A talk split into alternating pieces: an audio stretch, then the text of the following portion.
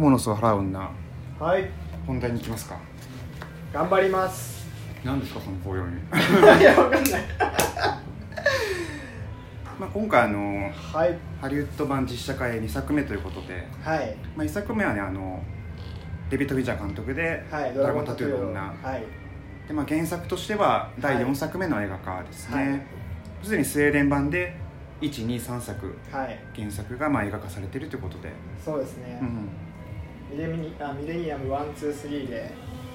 ミレニアムドラゴンタトゥーをの女？うん。でミレニアム2が、えー、火と戯れる女。うん。で3が眠れる女と教託の騎士。うんうん。あのハリー・ポッターみたいな、えー、あの不死鳥の騎士団みたいな。あはいはい感じでね。はい。あのありまして。でであの4作目ということで。あれですよね。多分原作だとはい。元々多分スティーガ・ラーソンっていう人が、はい。パートナーの女性と共同ではい。この「ミレニアム」3部作を書いてえー。でその後4作目になってラーソンが亡くなっまあ、まずこの3作ってラーソン亡くなった後に出版されたんだけども、うん。で3作まで作品はできていて、はい。で4作目にそのダビド・ラーゲル・クランツという人が、まあ、引き継いでそのミレニアムシリーズを引き継いだ形で、うん。まあ、原作はあれですよね、うん。始まったんですよね。はいはい。でまあ4っていう作目。はい、そのまあ4作目っていうことだったんですけど、まあね。なんかどうでした、でも担当直入にあ見て。ーでまあまあ、監督が、まあ、あの前作はフィンチャー監督でしたけど、えー。今回はあのドント・ブリーズのはい。監督ですね。はい。に変わったということで。エデアルバレスね。そうそう。はい。それでまあどういった前作とは異なるテイストなのかどうかっていう、はい。そこもまあ興味深いところでしたけはい。どでまあどう見たかっていうところですね。えどうだった？でうんまあ正直ですね。うあまず「ドラゴンタトゥーの女」からいきますか。前作の。んあそこはあれでいいんじゃない？だからそこ的に。うん。まず最初に蜘蛛の巣を払う女から感想言って、うん。であの ドラゴンタトゥーに遡っていけばいいんじゃない、あー。あと語りとしてはあのやっぱ前作との比較にどうしてもうん。なっちゃうんだけど、うん。まあ、前作はまあミステリー要素がねはい。強めで、まあ、事件を追っていく形あの事件を追っていくような形でね話は進んでいったと思うんですけど。ーあの雑誌記者の人とね、はい。あのーリスベットが共同して、まあ、一つの謎に挑むっていう、はい。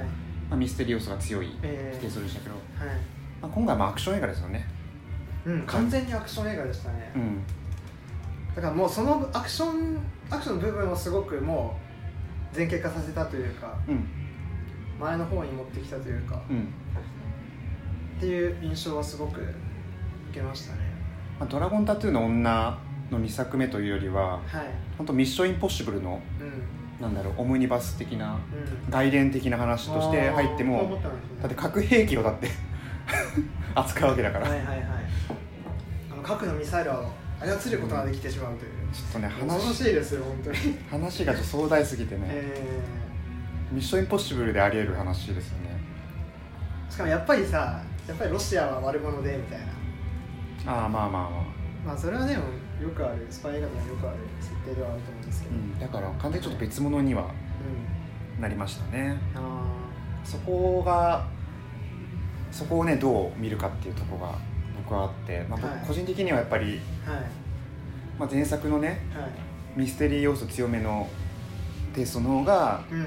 好みでしたねいや多分ねなんかミステリー要素っていうよりかはあのミカエルがあそのミレニアムっていう雑誌のすごく左翼雑誌のねはい。記者がいるんですけども。左翼雑誌まあいいや。そのだからミカエルっていう人がその、まあ、謎をまあ解明していってはそこにリスベットがあのハッキングなどをい、うん。生かしてその助けるあるいは補佐するみたいな。役割だったと思うんですね。だからリスベットはアクション担当でうん。ミカエルがミステリー担当みたいなところあったと思うんですようん。だから今回もう完全に熊野原女ではあのミカエルどうしたっていうぐらい、うん。希薄化されちゃってるの。すごく薄くな薄まっちゃってるんですよね、はい。だからプラスで言うとその僕はもっとミカエルだとリスベットの絡みがすごく見たいのに、うん全然もうほほぼほぼない絡みが。まあそれはもしかしたら原作がそうなのかもしれないんだけども、はい。だからそこですごいえ面白いシーンすごいたくさんあったんだけどもなんなんか物足りないなっていうのをうん。すごく感じましたね、うん。はい。まあ、完全にあの、まあ、リスベットの話ですからね。リスベットのとの過去とのうん決別っていう話。でさやっぱりさ1作目とだからドラゴンタトゥーとすごく時間が経ってると思うんだよ。3年ぐらいか。3年って言っ3てまし年って言ってたよね映画の中でで3年でものすごい成長してるんですよリスベットは。たうん。あの もうアクションバリバリにこなすみたいな、うん。もうガンガンけ男蹴散らしていきますみたいなうん。感じだったじゃないですか。えだからなんか見ててさすごい成長を感じるとともにああもうなんかおかもうお母さん心配になるわっていうぐらいなんか、すごいあのリスベットの動きがキレキレだったので、はい。すごくなんか心配になりましたなんか すごい成長したなっていう。お母さん目線でそうそうそう。っていう感じですね。はい。という印象ございました。そうね。えでもさ最初さあのーちょっと待って。ね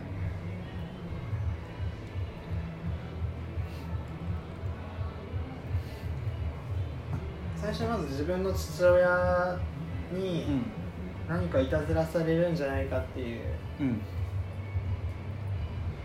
シーンがうん。あってで双子のさ妹がいるじゃん。うん。双子の妹が父親ラミアうん。うんそう。カミラ。カビラか。カミラ。で双子の妹が父親に呼ばれて、うん。まあ、お父さんのところに来なさいって言って。うん。でもリスベットはさわそのもう性的ないたずらされるって分かってるから、うん。行きたくないわけじゃないですか、うん。でもカミラはもうある種まあそれはもうもうすごい嫌なんだけども、うん。まあ、父親には逆らえないっていう、うん。すごく立場の違いが明確になっていてうんでその父親と一緒に住んでる自分の家っていうのがすげえさ崖の上にあるんですよね。あはいはいはいでそっからあのリスベットが父親の元を離れてに逃げ出そうとするんだけどももう下は断崖絶壁、うん。よし飛び降りようみたいな。うん。落下のシーンからすごい象徴的な印象的な落下のシーンから、うん。まあ、映画始まるわけじゃないですか。でうん。その後あのオープニングクレジットが流れてっていう。えででそれでさあなんかこれすげえ面白そうじゃね？みたいなうん。ふうに思ったのね、あすげえ面白い映画始まったわって思思って、うん。でその後多分あのリスベットがさあの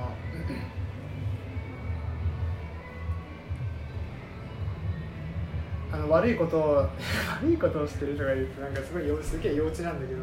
悪いこと？えだから自分の奥さんに暴行してる夫の家うんに忍び込むまでのうん。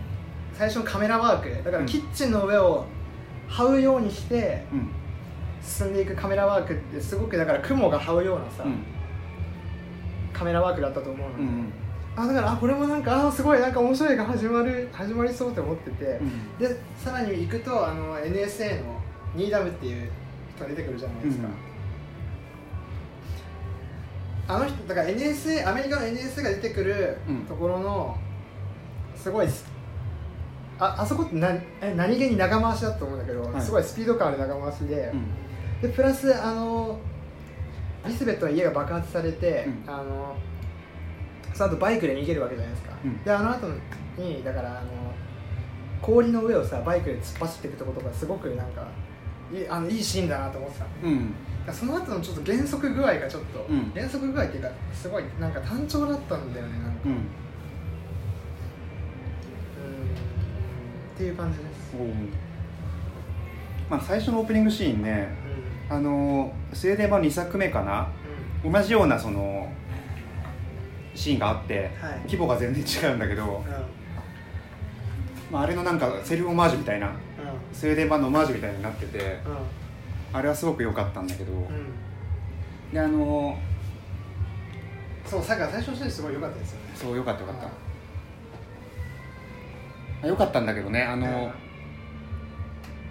で別に見ててはい。アクションシーンの連続でうん。飽きないし、うん。であの話もね脚本よくできてると思うよあの,、はい。あのファイヤーウォールかな？うん。あの核の。どんな核の？世界各国の核の起動をできるような、はい。まあ、システムだよね。はいあれを取り合うっていう構造で、はい。話が2点3点して、はい。すごくエンタメとしてはね、よくできてるんだけど面白かった。うん、面白かった。面白かっでそれとは別にそのリスベットの物語お姉さんとうんの関係っていうのが描かれるんだけどうん。やっぱりどうしてもそっちの話がさ深みがないというかさ、まあ、表面的なレベルで収まっちゃってるんですよね、うんドラゴンタトゥーの女の方で言うと、うん。もっとそこ内面とか人間関係ってものにはい。重きを置いてはい。描いてたと思うんだけど、はい。これもアクションの連続でね、はい。活劇としては面白いんだけど、うん。そのね中身テーマぱ、うん。このシリーズはそうだから謎謎解きプラス、ん。まあそのアクションというか動きのあるシーンみたいなのでうん両輪で回ってたと思うんだけど今回だからそあのアクションって動きの方に重点がいったので、そこをどう評価するかっていうところでなんか僕はいまいちなんかそうね、入り込めなかったんですよね。う、ん、もう完全にスマートなアクション映画に仕仕上がっていたので。でだからその、まあ、謎解き担当の、うだからミカエルがやっぱすごく希薄化されてしまっていて、うん。もうポジとネガだったら完全にもうネガみたいな、うん。全然その彼が出てこないんですよね。あとと捕まるシーンとかも完全になんかあの飛ばし飛ばしで、うん。だからミカエルがなんか「えミカエル何してたの?」ぐらいだったじゃないですか、うん。なんかそこもちょっと残念だった。なんかもう少しやっぱミカエルを見たかったなっていうのが。まあ、前作ではねそのミカエルとの関係性っていうのも一つの大きなはい。話になってて、はい。まあ、これはあの恋愛感情なのか、うん。友情なのかその微妙なラインのところ。はいも描かれてるわけだけど、だから、うん。友情友情以上恋人そうそうそう。未満みたいな。またその淡い関係性がねすごくグッときますよね。見てて。であの全然心開かないリスベットっていう人がいて、うん。まあ、そこにねあの彼がやってきて徐々に心をねうん。あのほどいていく過程っていうのもうん。見どころだったのに今回は全くそういうことはない、そそういうなんか心の距離感っていう話でいくと、うん。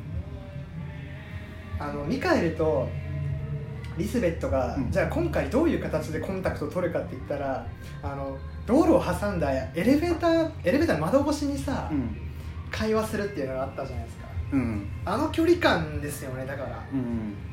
いやあの距離感だと思う思うんですよ。だって普通さそんなあのコンタクトの取り方しないじゃん、うん。だからリスベットのすごい警戒心っていうのはもちろんそうなんですけど。うん。でそういうシーンって実はもう一つあって、うんだからおあの妹のカミラが初めて出て出てくるところ。うん。だだからあの橋がうん。上に上がって、あのはい。あの演出面白かったね。あそこね。で妹のカミラがあの橋の向こう側で赤い服をすごい赤い服ってすげえすげえ象徴的なんだけども、あの着てあの待っていると「あお姉ちゃん会えたね」やっと会えましたねみたいな感じでさ、えだからあそこもさすごくやっぱ距離がもうもう物理的距離もそうだしそれはもう心理的距離もそうですよ。うん。っていうなんか象徴的なシーンが多分2つあったと思いますなんか、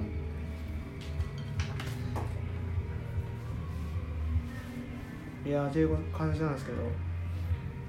まあそうねうーん。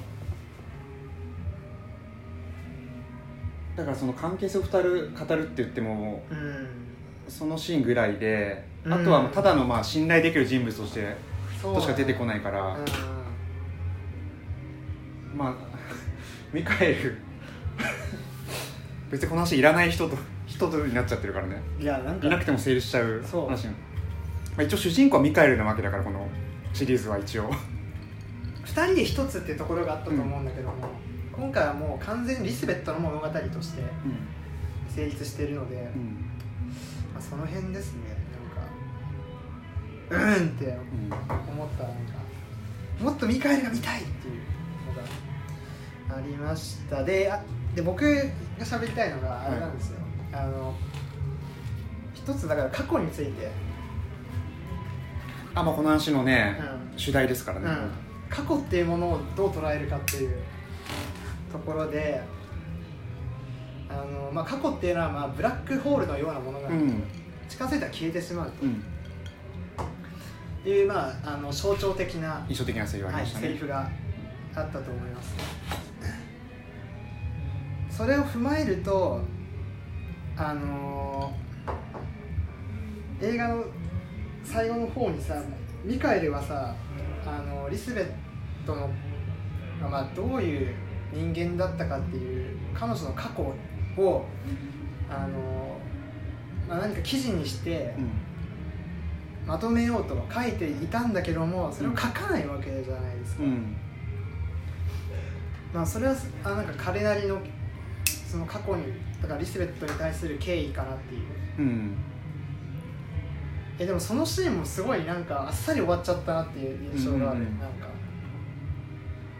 なんかそのそそこら辺をもう少しピックアップしてなんかあれして、まあそう最後も、うん。まあそう記事書くかって悩んでる時に、はいリスベットが見てるのは、いあの子供がねうん。無事にあのサンフランシスコに戻れるかっていうところだからね、うん。別にもうミカエルなんてうん。ないわけ頭に、あですね。うん。でしたね、うんまあ、そこはもうこの話を想像してるなっていう、うまあ、あのそのセリフは印象的だったねそのねブラックホール過去はブラックホールみたいなもん、のでいやすごい。吸い込まれちゃうっていうね、象徴的なこの映画にまあすごい通底してるようなセリフだったと思います。じゃあリスベットの過去って何だったんだろうって言ったらそれはそのやっぱり父親の忌まわしい記憶っていううんのがすごく大きかったと思うんですね。うん。でまあ映画のまあ最後であのー父親と住んでいた家を焼き尽くすっていう焼き払うっていうことで、まあ、その記憶をまあ殺そうとするうん。わけですけどもでプラスやっぱそこでなんかあれですね。カミラもまあ重要になってくると思うんですけど、うん。だからカミラはカミラでそのリスベットがすごくその忌まわしい男たちに対してガンガンやっつけてくれているのになんで私のこと助けてくれなかったのでいやそれ全くその通りじゃいやん正論ですね。うん。いやまあそれ全くその通りだよって思って、うんでそのカミラがその、まあ、リスベットがさすごくだからトラウマティックに捉えてるあの自分の家から落ちていく。自分の家からその崖から落ちることでさ飛び出あの家を飛び出すわけですけどそれを反復するじゃないですか、だから多分カミラはねリスベットに対するそれはなんか復讐だと思ったんですよ、うん。僕は。うんだから一生忘れない記憶を、うん。過去を焼き付けてやろうっていう。うん。すごい。だからカミラのそういうなんか執念みたいなのもあったと思いますね。うん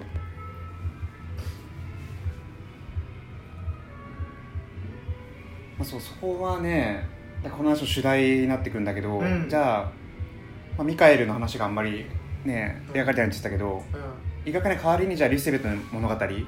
に集中させたことでうん。描けてるかっていうとやっぱりちょっと薄み。うん。うんやっぱアクション前提で、まあそれだけじゃ話として成立しないからまあそのリスベットの物語を加えましたっていう形になってて。でもっとだから本当やっぱ「ミカエル!」みたいなもういやもうそれじゃねえんだよ、うん。ミカエルがのあ動きもちょっと見てんだよみたいな